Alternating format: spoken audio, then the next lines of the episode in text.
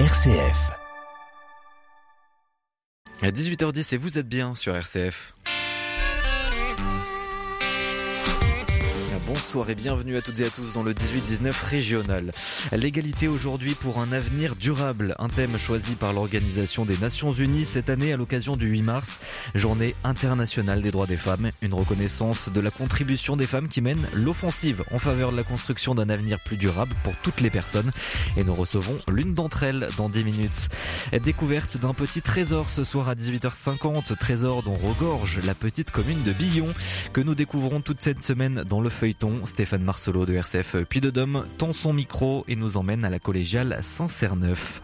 Et puis votre rendez-vous d'actualité, ce sera 18h30 en compagnie de Charlotte Mongibaud. Bonsoir Charlotte. Bonsoir Corentin, bonsoir à toutes et à tous. Quels sont les titres de l'actualité ce soir? On reviendra sur cette journée internationale de lutte pour les droits des femmes. Des centaines de manifestants et manifestantes ont sillonné les rues de Lyon, de Clermont-Ferrand et de Saint-Etienne cet après-midi pour réclamer plus d'égalité. Et puis cette guerre en Ukraine qui continue d'inquiéter notre industrie en Auvergne-Rhône-Alpes. Aluminium, acier, nickel, leurs prix atteignent des sommets. Inquiétude en Haute-Savoie dans la vallée de l'Arve, vous l'entendrez. Il reste encore quelques jours aux malades pour s'inscrire au pèlerinage de Lourdes. Le pèlerinage qui revient après deux ans d'absence, on en parlera bien sûr. Et votre météo, pas de gelée attendu cette nuit, demain des températures qui remontent. Merci beaucoup Charlotte et à tout à l'heure 18h30. Et puis un reportage cousu humain par Didier Rodriguez dans 5 minutes. Nous allons visiter les tissages de Charlieu, un savoir-faire historique local qui se développe et nous allons euh, l'entendre avec une machine productive hein, dans le reportage du jour. Mais tout d'abord, c'est le clin d'œil positif. 18-19, une émission présentée par Corentin Dubois. Et aujourd'hui, clin d'œil au projet d'une communauté de communes bourbonnaises dont l'Allier Moulin Communauté a décidé de mettre au profit une friche à l'abandon pour faire pousser des arbres. Et nous retrouvons Marie Logny pour nous en parler. Bonsoir. Bonsoir. Alors arrêtez-vous à la gare de Moulins, derrière le hall d'entrée de l'autre côté des rails. Vous trouverez un petit parking et un espace vert bien dégagé. Mais il est loin d'être vide. Il y a une clôture petite et carrée avec quatre ruches à l'intérieur et des arbres tout nus avec une drôle de forme. Vous êtes arrivé, Corentin, sur le verger collaboratif de la rue Denis Papin. Des ruches, des arbres, il a l'air de se passer beaucoup de choses dans ce verger, Marie. Et eh oui, les ruches sont installées là depuis 2018. Elles ont été la première étape d'un projet éducatif et depuis le mois de février, les abeilles ont été rejointes par des arbres. Frédéric Verdier, délégué au développement durable de Moulin Communauté. C'est une parcelle qui appartient donc à Moulin Communauté, sur laquelle il y a déjà des ruches. Et euh, dans le cadre d'un travail que l'on fait au sein de notre plan climat-énergie, il a été décidé de, faire un, verger communautaire, un verger partagé. Donc sur une parcelle d'environ 5000 mètres carrés, on a planté 44 arbres fruitiers de différentes essences, mais aussi une haie mellifère. L'idée, c'est de continuer à faire une parcelle un peu pédagogique, hein, où déjà on reçoit pour les ruches une bonne vingtaine de classes tous les ans. Mais on va continuer ce travail aussi avec, euh, ben pourquoi pas, apprendre aux gens un petit peu à tailler, à suivre l'évolution d'un arbre. Et puis, euh, quand il y aura des récoltes, comment on, traitera ces récoltes avec des associations euh, locales. Pour planter ces arbres, Moulin Communauté s'est tourné vers une association locale bien connue des Bourbonnais, les croqueurs de pommes. Les croqueurs de pommes, bah, ils, sont, sont, plus que réputés sur la région. C'est des gens qui, à l'origine, euh, euh, sont aussi euh, dans la conservation de vieilles variétés de, pommes, notamment, mais pas que. Donc ça a été assez naturel de, se diriger vers eux. Et quand on leur a expliqué notre projet, ils ont tout de suite dit oui. Alors donc, après étude, du terrain, de tout ce qui concerne l'arboriculture. Lui, c'est Jean-Paul Dubost, le président des croqueurs de pommes. C'est lui qui m'a montré les arbres du verger. Nous avons donc décidé d'apporter un certain nombre de, d'espèces, euh, pommiers, poiriers, pruniers, cerisiers, et sous différentes formes. Et je peux vous dire qu'ils ont une tête bizarre, ces arbres, comme des sortes de sceptres de Neptune. C'est ce qu'on appelle des arbres orientés en demi-U. Alors ce sont des petites formes qui vont rester toujours à la hauteur des, de ces euh, fils de fer qui les retiennent, et donc facile à cueillir, facile à entretenir, et qui viendront en production de fruits très rapidement, au bout de 4 à 5 ans. pour le côté éducatif, hein, la collectivité s'est bien décidée. L'entretien des arbres va permettre de faire des activités avec les classes pour apprendre à les connaître et en prendre soin, mais aussi aux citoyens qui en ont envie. Et les fruits, alors, qui est-ce qui va en profiter? Un peu tout le monde. La cueillette de fruits aura lieu donc d'ici 5 ans pour les pommes et les poires, mais pour les pruniers, les cerisiers, les pêchers, il va falloir attendre jusqu'à 10 ans pour voir les premiers fruits. La communauté de communes et les croqueurs de pommes se projettent. Peut-être qu'en effet, des sessions de cueillette ouvertes à tous seront prévues, mais d'ici là, on a le temps de voir. Merci beaucoup Marie-Leonie pour ce clin d'œil. Nous en utilisons plusieurs centaines de millions chaque année les sacs en caisse en plastique. Sacs qui auront bientôt en concurrence sérieux avec les sacs recyclables en tissu recyclé. Une innovation à la fois technologique et vertueuse sur le plan écologique. Des sacs que développent les tissages de Charlieu dans le Rhône. Didier Rodriguez s'est rendu à l'usine de fabrication pour RCF. Antoine Saint-Pierre, bonjour. Bonjour. Alors vous êtes euh, l'un des deux dirigeants des tissages de Charlieu et depuis quelques semaines vous avez euh, entamé la fabrication de sacs de course en tissu recyclé. Les premiers millions d'exemplaires vont être livrés au groupe Auchan. Et ces sacs sont fabriqués par un robot. Comment ça fonctionne? Oui, on a développé un robot de confection dans l'idée de rendre le prix euh, du sac accessible. Là, ce sont des sacs en tissu et des tissus, du tissu recyclé et qui sera recyclable. Exactement. Donc on développe des fils 100% recyclés, on fabrique notre sac, le tissu de notre sac sur la base de ces fils 100% recyclés. Ça c'est dans l'usine qui est juste à côté C'est dans notre usine de tissage. Et la conception de son produit a fait qu'on est capable de le recycler à 100% dans un nouveau sac. L'originalité de la fabrication de ces sacs, c'est que euh, c'est complètement automatisé et que euh, au début de la chaîne, il y a euh, les rouleaux de tissu qui ont été tissés dans l'usine d'à côté et qu'une douzaine de mètres plus loin, on a les sacs euh, finis. Exactement. En fait, l'idée, c'est de tisser un rouleau de tissu, de le dérouler. Et les différentes étapes de la fabrication, ça va être euh, de couper la longueur du tissu, de positionner des anses, la même chose que ce qu'on fait à, la main, réaliser le soufflet pour euh, pouvoir positionner des choses lourdes et larges et épaisses dans le sac, et petit à petit de confectionner de manière régulière et de manière complètement automatisée ce sac. Le robot qu'on voit devant nous, alors l'auditeur ne le voit pas, mais c'est le premier exemplaire de huit autres qui vont suivre dans les mois qui viennent. Exactement, c'est une machine donc, qui a été conçue sur ces trois dernières années, qui a été aboutie donc en janvier et le début de la fabrication euh, depuis un mois à peu près à Charlieu dans notre nouvelle usine de confection euh, robotisée. Ça commence par euh, le tissu hein, qui a été tissé en jacquard. Ce qui permet d'éviter une impression. Le fait de tisser le motif permet de ne pas avoir à imprimer. Cette petite nuance, elle est doublement intéressante. La première, c'est qu'elle valorise un savoir-faire français. Le jacquard, c'est une technologie inventée en France il y a 200 ans, à Lyon. Et ça permet aussi de remettre au goût du jour cette techno qui est très écologique en fait, parce que le fait de ne pas imprimer permet de recycler automatiquement ce produit-là. Qu'est-ce qui se passe Le processus, au fur et à mesure qu'on avance euh, dans la chaîne, dans le robot? C'est une succession d'étapes de confection. Donc euh, on confectionne les soufflets, on coupe le tissu, on confectionne les anses, il faut les préparer en amont, donc le robot prépare aussi les anses et les positionne automatiquement. Et puis euh, on finalise avec le pliage pour que ce soit automatiquement mis euh, ensuite dans des cartons, sur des palettes, et rendre le travail de la personne en magasin facile pour prendre le lot de sacs et l'enfourner automatiquement euh, sous les caisses. Vous avez parlé de trois ans de développement, mais concevoir une machine comme ça et l'adapter au travail qui est à faire ici, là, c'est une prouesse technologique? D'abord, ça a été des risques pris pendant trois ans en termes de personnes avec qui on travaillait sur le projet. Évidemment, des prototypes, du prototypage, tout ça. Et donc, dans sa globalité, depuis trois ans et avec tous les investissements qui viennent, c'est comme un investissement de 20 millions d'euros, juste en termes de machines, de construction de nouvelles usines. Au-delà du personnel qu'on va recruter, on a déjà recruté une dizaine de personnes pour pouvoir travailler sur ce projet. Et on va recruter à peu près 80 personnes pour faire tourner les robots. Quelle est l'étape la plus compliquée euh, dans tout ce processus? C'est un peu l'ensemble qui est compliqué. Il n'y a pas une étape qui est compliquée. Il y a des machines à coudre, il y a des ciseaux, enfin il y a y a tout ce des qu'il faut. ciseaux, il y a des Comme si on était dans un, dans un atelier de couture. Bah, en fait, c'est de la confection, hein, d'une certaine manière. Juste que tout est coordonné au même endroit. Euh, et c'est cette coordination qui était importante. Et le fait, le textile, c'est un produit mou. Et donc, il faut, euh, il faut pouvoir le manœuvrer dans un espace très réduit, avec des gestes des différents bras et manipulateurs du robot qui doivent pas s'entrechoquer et ni attraper une anse ou un morceau de sac. Le gros sujet, c'était la coordination de tous les mouvements, euh, parce qu'on fait pas un sac toutes les 10 minutes, on fait euh, plusieurs sacs toutes les minutes. La production mensuelle de nombre de sacs? L'objectif, c'est de faire à peu près 200 000 sacs par mois et de monter progressivement à peu près à, 2 millions de sacs par mois. Par rapport aux au sacs de caisse en polypropylène que tout le monde connaît, là vous avez créé quelque chose euh, qui est euh, joli, qui est beau. Oui, merci. En fait, en le rendant plus créatif, plus esthétique, plus pliable, plus pratique, l'idée aussi c'était de, de lui donner plus de valeur pour le garder plus longtemps. Notre objectif, c'est pas de faire plus de sacs, c'est d'en faire moins, mais qui durent plus longtemps.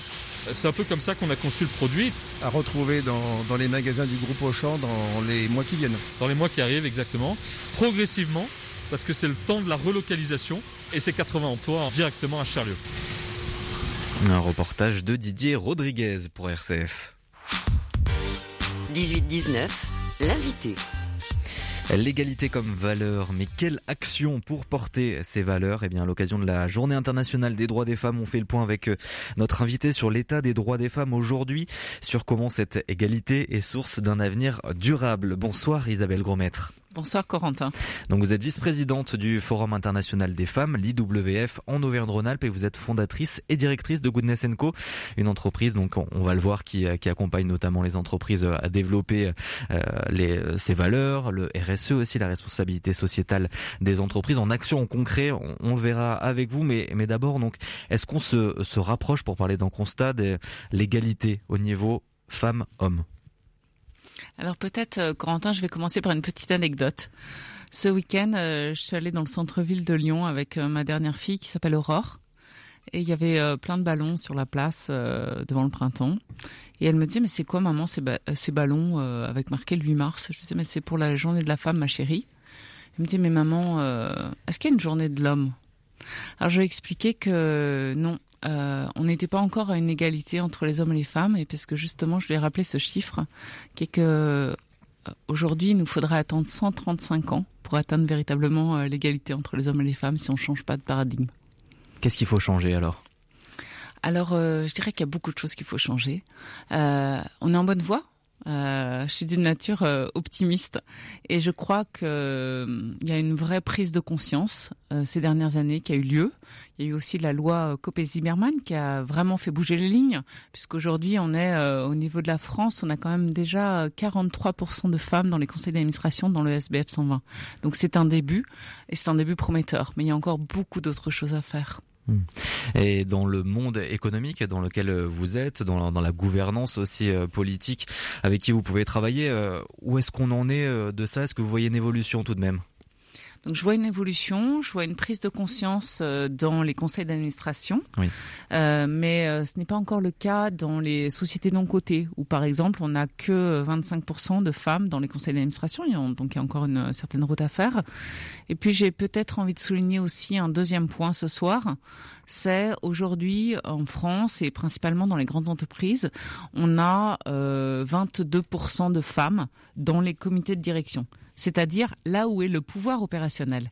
Et donc ça, c'est vraiment indispensable de faire évoluer les choses.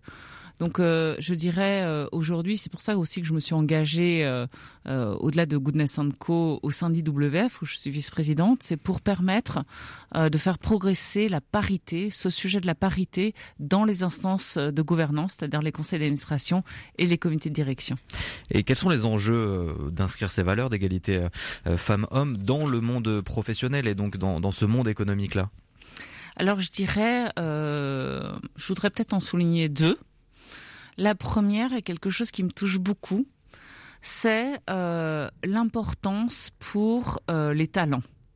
Aujourd'hui, euh, pour beaucoup d'entreprises, il y a une guerre des talents. Discutez avec les dirigeants, vous verrez, la principale difficulté de ces dirigeants, c'est de recruter les meilleurs, recruter les talents. Et pour ces talents, justement, pour 67% d'entre eux, la valeur de la diversité compte énormément. C'est-à-dire, euh, c'est un peu cette notion de rôle modèle. Euh, un talent, qu'il soit jeune ou un peu plus expérimenté, va regarder si euh, dans dans le comité de direction, il va y avoir ne serait-ce que autant d'hommes que de femmes, par exemple. Ça, c'est une valeur très importante. Et pour ces jeunes collaborateurs en particulier, c'est une valeur qui leur est chère et sur laquelle il n'y a pas de compromis. Ça, c'est la première chose que je voudrais souligner peut-être. La deuxième chose, c'est qu'en fait, euh, c'est pas moi qui le dis, c'est les études qui le démontrent, la parité, c'est un enjeu de compétitivité.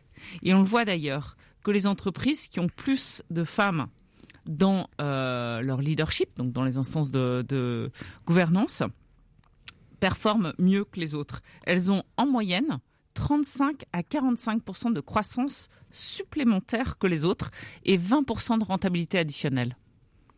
Donc c'est important, mais comment concrètement euh, ça c'est un levier important? Alors, euh, c'est un levier important pour la performance, un levier important pour euh, recruter les, les, talents. Comment on l'explique? Comment on l'explique? Hmm. Qu'est-ce qu'apporte cette diversité, cette parité? Je dirais plusieurs choses et vous l'avez probablement vous aussi vécu, c'est-à-dire des regards différents, des regards complémentaires. Euh, on, on, regarde les choses euh, on était ensemble aux assises IWF euh, vendredi dernier. On parlait de, radars. Les femmes ont parfois euh, des radars un peu différents de, des hommes. Et peu importe, je voudrais pas faire de généralité. Ce qui est important, c'est la diversité, quelle que soit d'ailleurs, et ça va bien au-delà des genres. Hmm. Donc c'est aussi le, le rôle hein, de l'IWF, hein, comme vous l'avez souligné, Forum international des femmes en région Auvergne-Rhône-Alpes, hein, dont vous êtes la, vice-présidente. Quel est votre rôle dans la société avec l'IWF Quel est ce que sont vos actions aussi que vous menez euh, sur le terrain concrètement alors IWF, peut-être pour ceux qui nous entendent, c'est International Women Forum. C'est un réseau euh, qui est né aux États-Unis et qui aujourd'hui est présent dans plus de 70 pays, qui rassemble 7000 femmes influentes à travers le monde et qui ont envie de s'engager en particulier sur la féminisation des instances de gouvernance. Donc euh, d'être assis à la table en fait, que ce soit à la table des conseils d'administration ou euh, des comités de direction. Et en France, on a créé euh, l'antenne française en 2019 avec un bureau à Paris et un bureau dans notre région. Aujourd'hui, on a à peu près 50 membres sur la région euh, Rhône-Alpes, avec euh, des femmes euh, influentes, voilà exactement, mmh. des femmes qui sont dans le secteur de la vie économique, mais aussi politique, culturelle, sportif. C'est important aussi pour nous d'avoir cette diversité représentée dans nos différentes instances. Et qu'est-ce que l'on fait ensemble en fait? On a vraiment à cœur de faire progresser le sujet. Donc nos actions sont par exemple, on organise des rencontres deux fois par an pour permettre justement aux différentes parties prenantes de la région, que ce soit à nouveau euh, les politiques ou les influenceurs de la région, de prendre conscience que chacun a un rôle à jouer sur le sujet. On a aussi la volonté de partager euh, les données parce que sans connaître euh, la donnée, ben souvent on n'a pas forcément conscience de l'écart qui reste encore à mener. Rend euh, cette interview, j'ai relu à nouveau euh, cet écart salarial entre les hommes et les femmes. Il est encore aujourd'hui en France de 16%. Euh, donc il y a encore du chemin à faire. Et donc partager la donnée. La troisième chose, on fait aussi beaucoup de, de mentoring. Et par exemple, vendredi dernier, on a annoncé notre partenariat avec l'école EM Lyon pour mentorer un certain nombre de jeunes filles euh, pour leur permettre, euh, je l'espère, de gagner en confiance et euh, de développer leur capacité à oser. Et ça va se faire comment en action? Alors en fait, ce mentoring se passe comment concrètement? Ben, C'est un peu du, du match. Hein. Donc déjà, on, on fait rencontrer euh, les membres IWF avec ces étudiantes. Et puis après, ça va se passer par des rencontres ensemble, c'est-à-dire une mmh. à une. Euh, pour qu'elles puissent euh, apprendre à se connaître et apprendre à grandir ensemble. Isabelle Grosmaître, vous restez avec nous. Hein. Je rappelle, vous êtes la vice-présidente donc euh, de l'IWF en Auvergne-Rhône-Alpes, fondatrice également et, directrice de Goodness Co. Donc, qui a une action importante sur notre territoire et on va en parler avec vous dans une dizaine de minutes après le journal régional. Halte spirituelle, c'est une invitation à découvrir les réponses que la foi chrétienne peut apporter à nos préoccupations communes. C'est aussi l'occasion de réfléchir à ce que le mot croire signifie en se nourrissant de l'expérience de ceux qui nous ont précédés sur le chemin de la foi. Halte spirituelle, proposée par Madeleine Vatel et Béatrice Soltner, du lundi au vendredi à 13h45 et 20h45. 18h30 sur RCF partout en Auvergne-Rhône-Alpes. Le journal régional présenté par Charlotte Mongibaud. Bonsoir Charlotte. Bonsoir Corentin, bonsoir à toutes et à tous. Retour sur cette journée internationale de lutte pour les droits des femmes. Des centaines de manifestants et de manifestantes sont actuellement dans les rues de Lyon, de Clermont-Ferrand et de Saint-Étienne pour réclamer plus d'égalité. Et puis, on parlera de cette guerre en Ukraine qui continue d'inquiéter notre industrie ici en Auvergne-Rhône-Alpes. Aluminium, acier, nickel, leurs prix atteignent des sommets depuis quelques jours. Inquiétude en Haute-Savoie, vous l'entendrez dans la vallée de l'Arve. Et puis quelques mots sur le pèlerinage de Lourdes. Il reste encore quelques jours aux malades pour s'y inscrire. Détail en fin de journal. Votre météo ce soir, pas de gelée. Demain des températures qui remontent.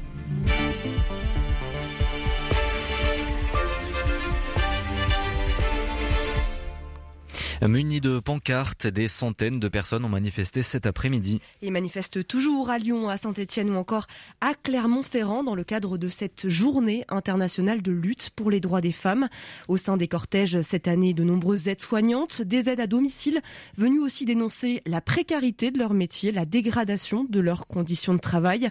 Cette année, comme les années précédentes, la question de l'égalité salariale est centrale car les femmes sont en moyenne payées 22% de moins que les hommes.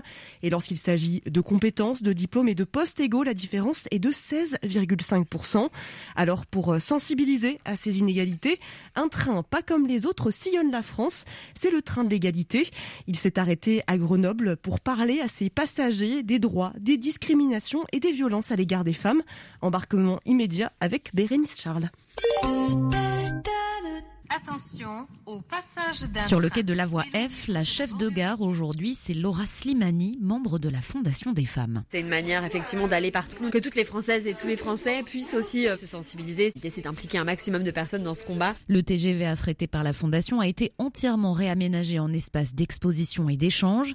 Harcèlement de rue, santé, violence, travail, à chaque voiture, on voyage de thématique en thématique avec les associations locales. La voiture stand-up, donc c'est un programme euh, de formation euh, pour savoir comment réagir. Il y a aussi un violentomètre là-bas pour pouvoir mesurer euh, qu'est-ce qui est de l'ordre de la violence euh, dans le couple parce que des fois il y a des actes qu'on n'estime pas forcément être de la violence et en fait c'en est. Et donc l'idée c'est de pouvoir sensibiliser les gens aussi à, savoir repérer ça, se faire couper la parole, prendre des réflexions sur les tenues vestimentaires, pleurer au travail et en fait c'est des choses face auxquelles on se sent souvent un peu seul et l'idée c'était de montrer que c'était aussi quelque chose d'assez généralisé. Un voyage pour les droits des femmes mais aussi l'occasion pour la Fondation de réclamer un milliard d'euros au pouvoir public.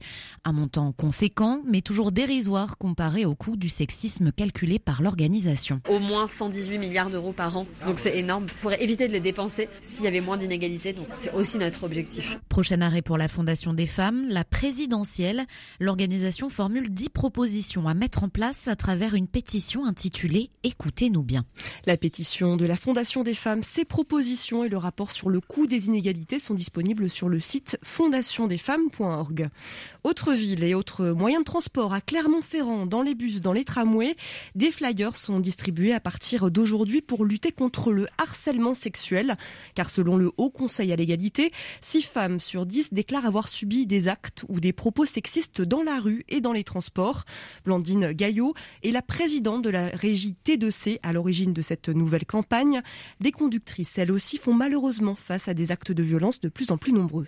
Les incivilités sont, en hausse, euh, avec des faits qui sont euh, eux aussi euh, en hausse dans une échelle de gravité.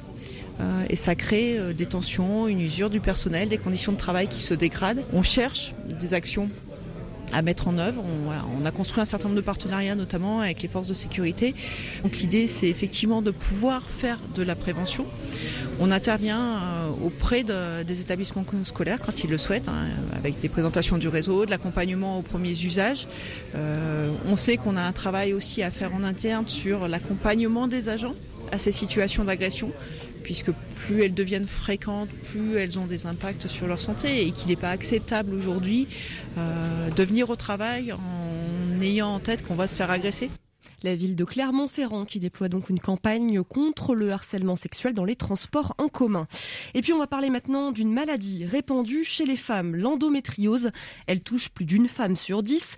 C'est une inflammation de la paroi utérine qui provoque des douleurs et qui fait vivre au quotidien un véritable enfer à de nombreuses femmes. Une maladie qui est difficile à détecter car il faut en moyenne 8 ans avant un diagnostic médical. Et eh bien cette période d'attente douloureuse est peut-être bientôt révolue car une start-up à Lyon, Zivig, vient de mettre en place un test salivaire rapide, un endotest, une petite révolution qui va permettre d'écourter cette errance médicale. Mathieu Poilblanc, gynécologue lyonnais. Pourquoi il y a cette errance? Un, parce qu'on a trop longtemps dit aux femmes que c'était normal d'avoir des règles douloureuses. Deux, parce que l'endométriose, c'est parfois difficile à diagnostiquer parce que les signes cliniques peuvent être déroutants avec des patients qui présentent des signes urinaires au premier plan ou digestifs. Puis troisième point important, c'est que parfois les examens d'imagerie comme l'IRM sont négatifs et pourtant la patiente a vraiment de l'endométriose. Et si vous rajoutez à ça les déserts médicaux et l'accès aux soins difficiles de certaines spécialités, ben vous obtenez une période bien trop longue et il faut lutter contre cette errance. Cette errance, si on veut lutter contre, il y a le réflexe endométriose. Il est maintenant indispensable que lorsque l'on a une patiente en face de nous qui a des règles douloureuses, on déclenche le réflexe tout de suite. Peut-être elle n'en a pas, bien sûr, toutes les règles douloureuses ne sont pas de l'endométriose, mais il faut avoir ce réflexe. Ce test salivaire devrait dans quelques mois être utilisé dans les hôpitaux, dans les cabinets médicaux, voire être disponible sur ordonnance dans les pharmacies. Et puis en réponse au scandale Orpea, le gouvernement vient d'annoncer cet après-midi un vaste plan de contrôle, un plan de contrôle qui va concerner 7500 établissements qui accueillent des personnes âgées dans toute la France, des établissements privés, publics et associatifs. Une plateforme sera aussi mise en ligne par le gouvernement pour signaler les cas de maltraitance par les familles et par les professionnels. Des annonces qui interviennent alors que la CGT et Force ouvrière appellent à la grève dès aujourd'hui dans les EHPAD Orpea, notamment dans la région Auvergne-Rhône-Alpes. Voilà une nouvelle qui devrait métamorphoser le quartier de la gare à Grenoble. L'entreprise iséroise Vercor, qui fabrique des batteries pour véhicules électriques, va installer son siège et son centre d'innovation et de recherche à la place de l'ancien site Schneider Electric, site situé dans le prolongement de la gare. Et Vercor ne manque pas d'ambition, ce sera un gigacentre qui se veut terrain d'entraînement pour la fabrication de, des innovations numériques. Il sera inauguré avant l'été prochain. Vis, écrou, goupille, les décolleteurs sont réunis en Haute-Savoie. Oui, les fabricants de pièces pour l'aéronautique, l'automobile et le bâtiment sont à Roche Expo à partir d'aujourd'hui au Salon international de la machine-outil. 400 exposants sont attendus jusqu'à vendredi et cette édition s'ouvre cette année dans un contexte, dans le contexte de la guerre en Ukraine. L'aluminium, l'acier et le nickel atteignent des sommets. 4000 dollars la tonne pour l'aluminium, c'est une première. De quoi donner des mots de tête à la directrice du syndicat national de décolletage, Camille Pasquelin. La grosse crainte euh, va sur l'aluminium notamment, puisqu'on est particulièrement dépendant euh, des importations d'alumine euh, qui viennent de Russie la part de l'aluminium dans les matières décolletées. Et euh, aujourd'hui, c'est la deuxième matière décolletée. Grosse tension sur l'aluminium, mais également euh, les inox. Alors les inox pour d'autres réalités, mais euh, comme on a déjà des problématiques, c'était déjà tendu sur les inox, du coup, ça, ça ne fait qu'aggraver la situation. Et puis, un autre phénomène, donc c'est là où on, on, embrasse vraiment toute la réalité de cette supply chain, hein, c'est le nickel, qui est donc un composant essentiel du travail des traitements surface. Et effectivement, de la même manière, euh, de la dépendance euh, des pays euh, de la Russie et de l'Ukraine sur cet élément-là. Inquiétude particulièrement vive dans la vallée de l'Arve. En Haute-Savoie, l'industrie du décolletage représente 20% du PIB du département. Ça y est, on connaît depuis ce matin la programmation complète des Nuits de Fourvière. On pourra y entendre Juliette Armanet, Julien Clerc, Calogero, M, Dutron, père et fils, Gaël Fay ou encore Agnès Aubel. Il y aura aussi euh, des spectacles inédits avec des ensembles, des ensembles classiques de la région. Mais les Nuits de Fourvière, ce n'est pas que Fourvière. Cette année, le festival fait un tour à Villeurbanne, qui est capitale européenne de la culture. Marcy-l'Étoile et d'autres villes du Rhône font encore partie de la géographie de l'événement, comme l'explique son directeur, Dominique Delorme, au micro de Renovol. Depuis 2015, on a investi euh, ce magnifique parc, le domaine de la Croix-Laval, dans lequel on installe plusieurs chapiteaux. Là, on aura trois compagnies, le cirque euh, Trottola, on aura Yann Frisch, ce magicien qui se déplace avec son camion théâtre, et euh, enfin Bête de foire, C'est un spectacle poétique dans un petit chapiteau de 150 places. On sera aux subsistances. On confie à deux jeunes femmes euh, la direction artistique d'une semaine de festival où elles doivent bousculer les habitudes des nuits de Fourvière. Quoi de mieux que des jeunes pour euh, savoir euh, ce que pourrait être le festival dans le futur. C'est une expérience euh, contente et on est ravis de faire ça aux subsistances en complicité avec Stéphane Malfette et son équipe les nuits de Fourvière qui débutent le 2 juin prochain. Il reste encore quelques jours pour s'inscrire au pèlerinage de Lourdes pour les malades. Après deux ans d'absence, le pèlerinage reprendra la route du sanctuaire marial du 22 au 28 mai. Et c'est tout un protocole qui est mis en place pour le voyage. Cela prend du temps. Claudie euh, Blanc et Brat est la coordinatrice du pèlerinage en Savoie. D'abord, euh, le médecin qui est en relation avec la personne. Ensuite, euh, si c'est validé, il y a une commission médicale qui se met en place et euh, cette année, elle est programmée le 24 mars. C'est la raison pour laquelle, avant le 15 mars, les personnes qui ont donc euh, ces difficultés devront s'inscrire, précisément parce que c'est très sérieusement pris en compte et que la commission euh, médicale va arbitrer au cas par cas, individu par individu, la décision de partir ou pas. Lourdes c'est l'endroit, c'est la destination de pèlerinage où vraiment les, personnes qui ont euh, tous ces handicaps de la vie, hein, physiques, avec l'âge aussi, sont attendues, ils sont espérés. C'est un pèlerinage qui doit leur redonner euh, de l'espérance, leur redonner la pêche. Ils sont bien pris en main fin des inscriptions le 15 mars et pour les autres publics, la date de clôture des inscriptions est prévue pour début avril. Pas de gelée prévue cette nuit, Charlotte Non, contrairement à hier et avant-hier, pas de température négative et un mercure qui remonte demain. La journée sera une nouvelle fois très ensoleillée. Il fera demain matin 3 degrés à Annecy et à Grenoble, 5 à Privas, 6 à Moulins et à Bourg-en-Bresse. L'après-midi, des nuages vont s'inviter dans le ciel de la région, mais toujours beaucoup d'éclaircies avec 13 degrés à Roanne, 14 à Clermont-Ferrand et 14 degrés à Lyon. Merci beaucoup, Charlotte Mongibaud, et on vous retrouve bien entendu demain, même lieu, même retour à présent avec notre invité avec euh, ce sujet qui a fait aussi euh, beaucoup de, sujets dans le journal régional, la journée internationale des droits des femmes. Présidentielle 2022 émission spéciale sur RCF. Dans le cadre du Tour de France des régions, RCF pose ses studios à Vaux-en-Velin ce vendredi 11 mars pour une matinale spéciale délocalisée sur la thématique des banlieues. Des émissions en direct et en public de 6h30 à 11h du matin. Ça se passe à la brasserie de l'hôtel de ville de Vaux-en-Velin.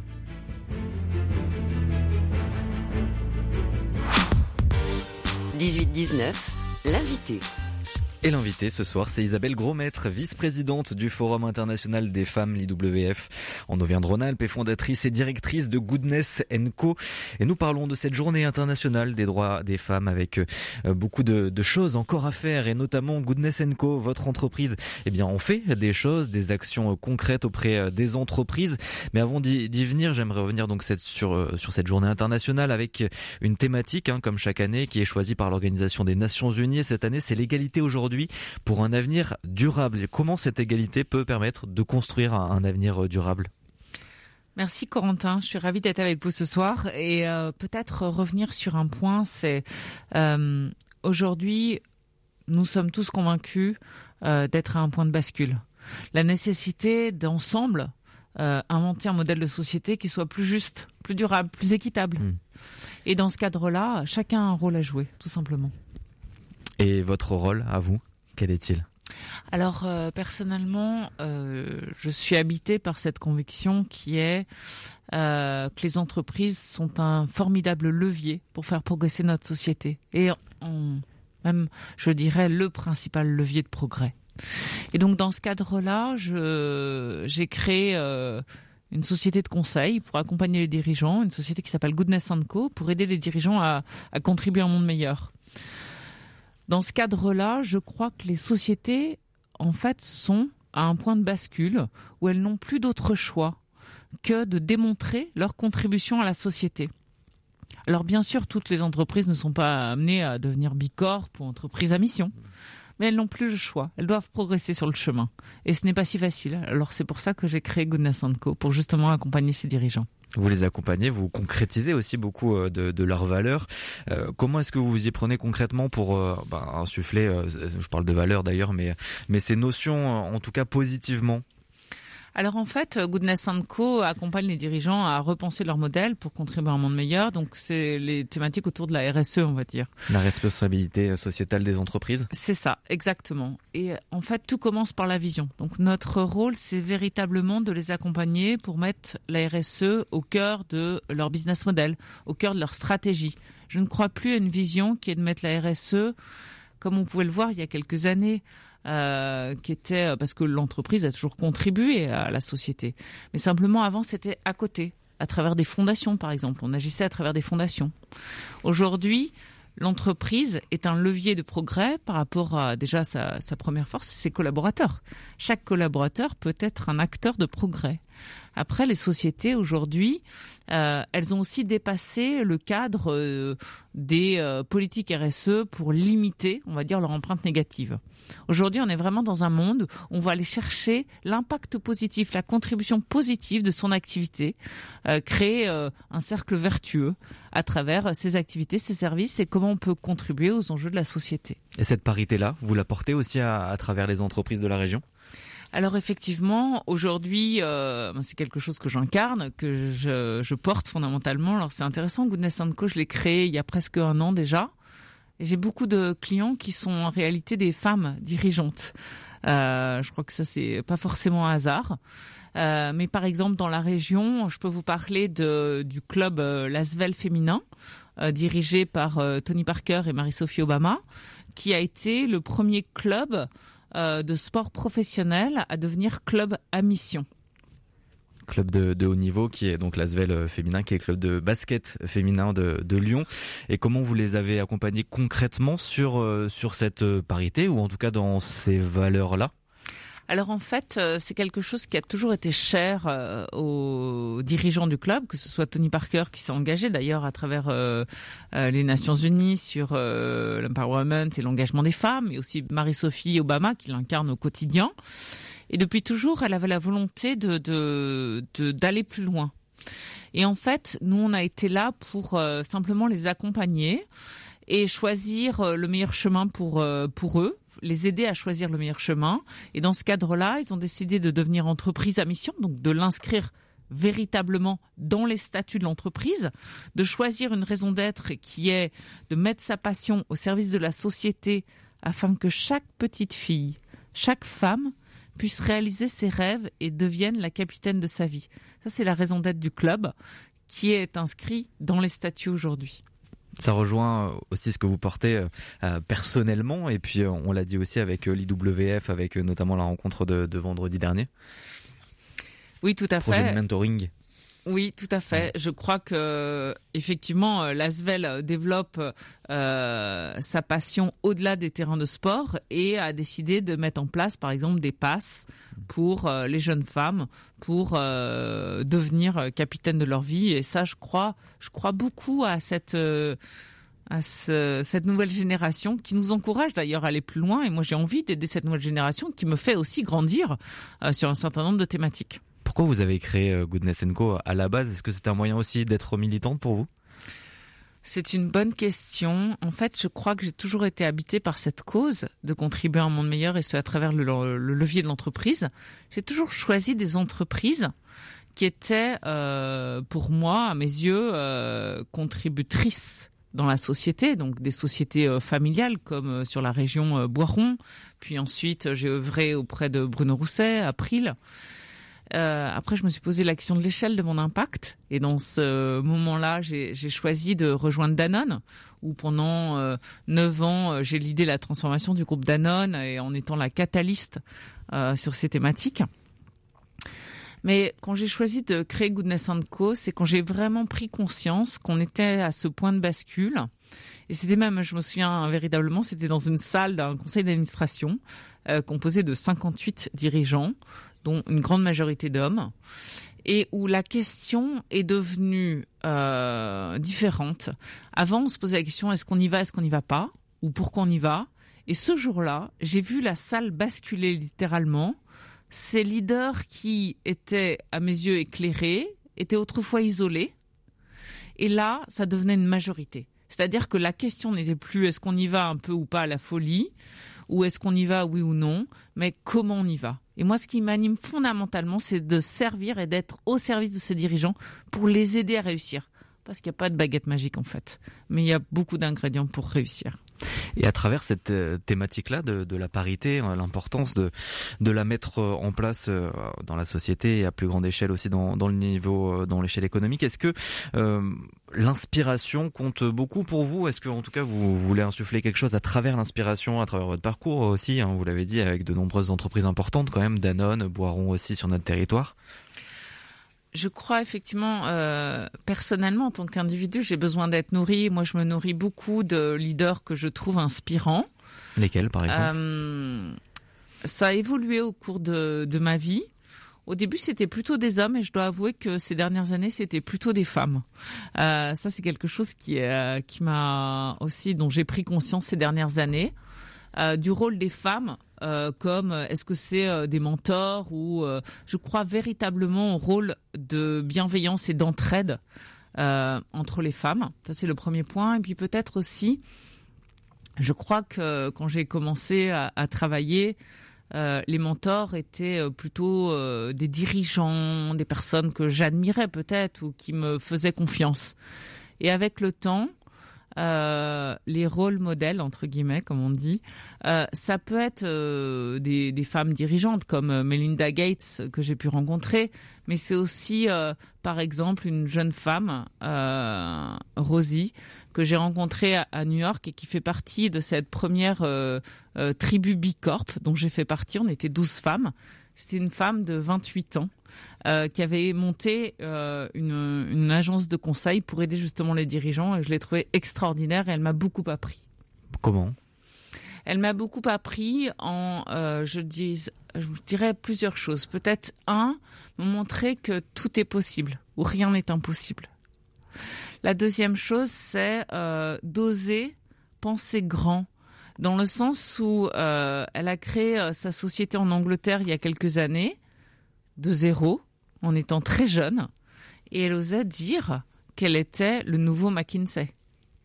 Et voilà, je crois que c'est un certain. Est-ce qu'on peut parler de culot? Est-ce qu'on peut parler d'ambition? Est-ce qu'on peut parler de rêve? Peu importe, mais tout est possible. Et oui, il faut avoir confiance en soi parce que rien n'est impossible. Merci beaucoup, Isabelle Grosmaître, d'avoir été avec nous. Merci, Corentin. 18-19, le feuilleton de la semaine. Notre feuilleton de la semaine à présent, depuis hier, nous promenons notre micro dans les ruelles de la cité médiévale de Billon, dans le Puy-de-Dôme, à 20 minutes à l'est de Clermont-Ferrand, à la découverte de ses nombreux trésors. Et aujourd'hui, pour ce deuxième volet, nous nous approchons tranquillement de la collégiale Saint-Cerneuf et nous retrouvons Stéphane Marcelot qui se trouve aux côtés d'Anne Conny du label Pays d'art et d'histoire de l'intercommunalité de Billon. On a monté la rue de la Boucherie pour arriver sur la, la place de l'église, une, église romane aussi euh, assez importante, euh, répertoriée aussi pour les visiteurs. Oui, oui, tout à fait. Hein. C'est vraiment notre point fort, un de nos points forts dans la visite. Et on a vraiment euh, quelques trésors euh, avec cette église et parfois même euh, certaines choses qui sont quasi uniques dans le Puy-de-Dôme, voire en Auvergne. Donc on en est très fiers.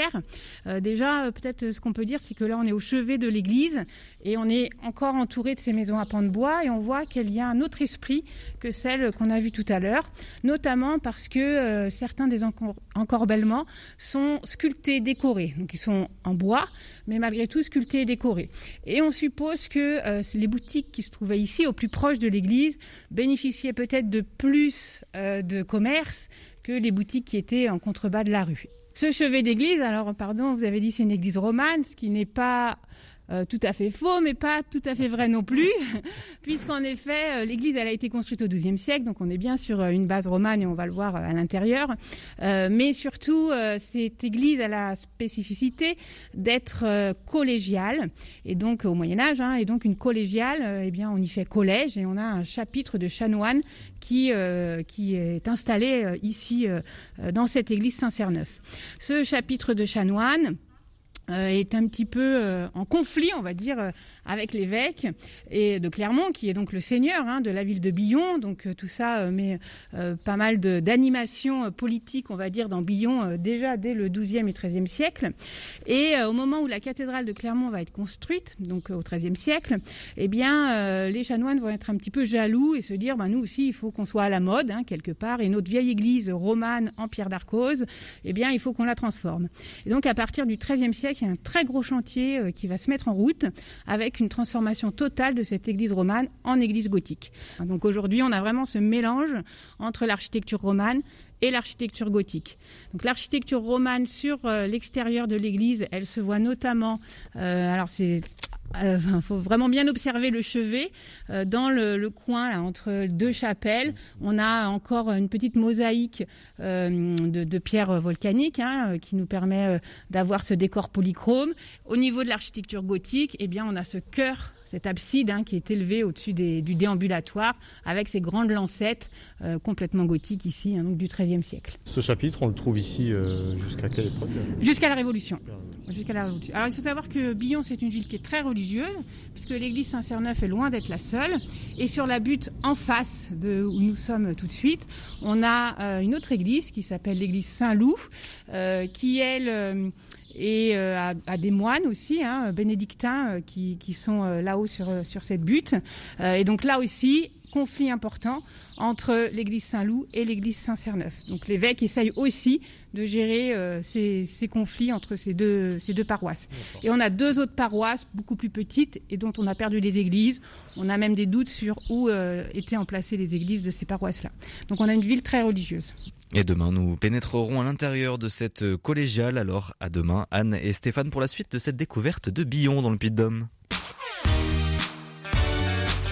Et on va rester dans le Puy-de-Dôme pour terminer ce 18-19 en musique.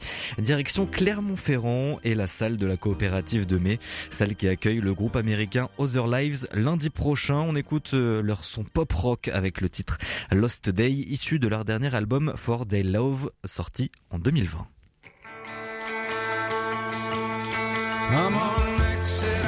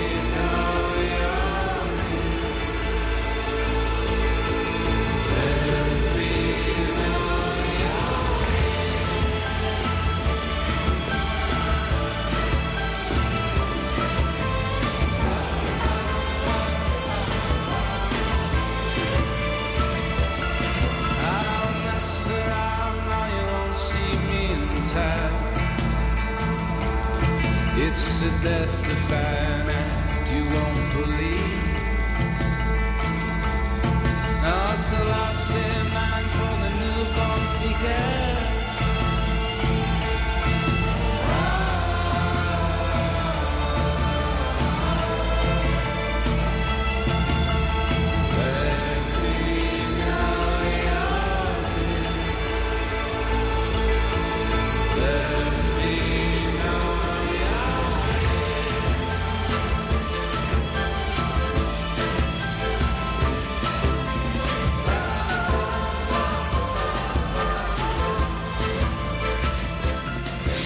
C'était Lost Day, un titre que vous pouvez retrouver à, la coopérative de mai à Clermont-Ferrand lundi prochain. Et c'est la fin du 18-19 régional. Merci à toutes et à tous de nous avoir suivis. Merci à toutes les équipes de RCF d'Auvergne-Rhône-Alpes d'avoir participé à cette émission, aux journalistes, aux techniciens comme Benoît Lotte qui a réalisé cette émission ce soir. Nous on se retrouve demain à 18h10. Vous retrouvez tout de suite l'actualité nationale et internationale avec Baptiste Madinier. Très belle soirée et surtout prenez soin de vous.